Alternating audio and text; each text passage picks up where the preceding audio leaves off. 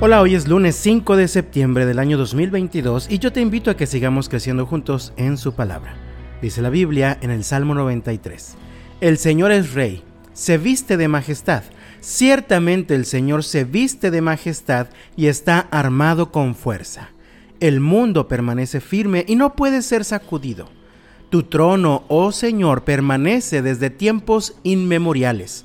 Tú mismo existes desde el pasado eterno.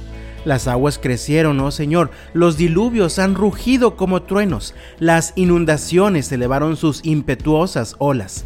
Pero más poderoso que el estruendo de los mares enfurecidos, más potente que las rompientes olas en la orilla, el Señor, quien está en lo alto, es más poderoso que estos.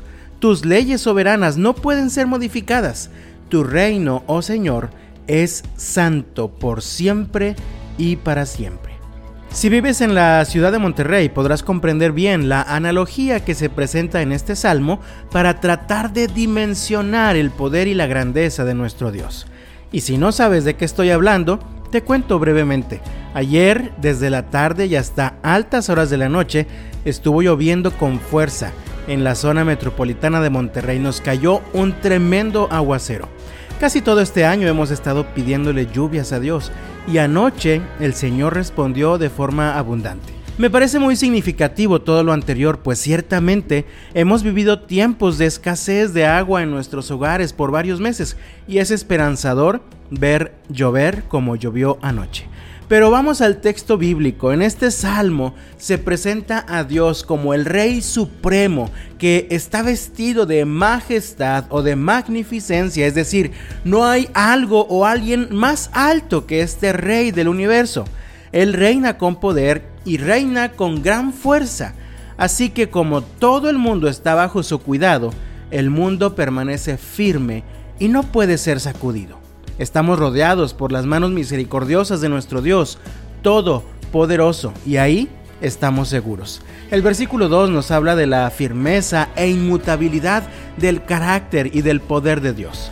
Él ha sido el rey desde la antigüedad y lo seguirá siendo por toda la eternidad. Así que siempre podemos descansar y confiar en la grandeza de su poder. Luego me encanta la manera en la que el salmista habla en el versículo 3 de la fuerza de los ríos que crecen a causa de las torrenciales lluvias. Leo nuevamente el versículo 3, las aguas crecieron, oh Señor, los diluvios han rugido como truenos, las inundaciones elevaron sus impetuosas olas. Ciertamente en las caudalosas aguas hay una fuerza y un poder impresionante capaz de arrastrar y destruir casi cualquier cosa que estorbe su camino. Pues en el versículo 4, el salmista expresa, pero más poderoso que el estruendo de los mares enfurecidos, más potente que las rompientes olas en la orilla, el Señor, quien está en lo alto, es más poderoso que estos. Amado mío, no te confundas. Ninguna fuerza o poder humano pueden hacer llover como llovió anoche. Anoche vivimos una manifestación del poder de Dios. Vimos con nuestros propios ojos lo que el Señor es capaz de hacer. Así que tal vez estás iniciando esta semana con dudas, enfrentando problemas que parece que no tienen solución en el trabajo o en casa. Tal vez estás iniciando esta semana con angustia o preocupación o desánimo. Te invito a que descansemos y confiemos en la inagotable fuerza del poder de Dios. El Salmo 37, versículo 5 dice, entrega al Señor todo lo que haces, confía en Él y Él te ayudará. Que el Señor te bendiga este lunes y hasta mañana.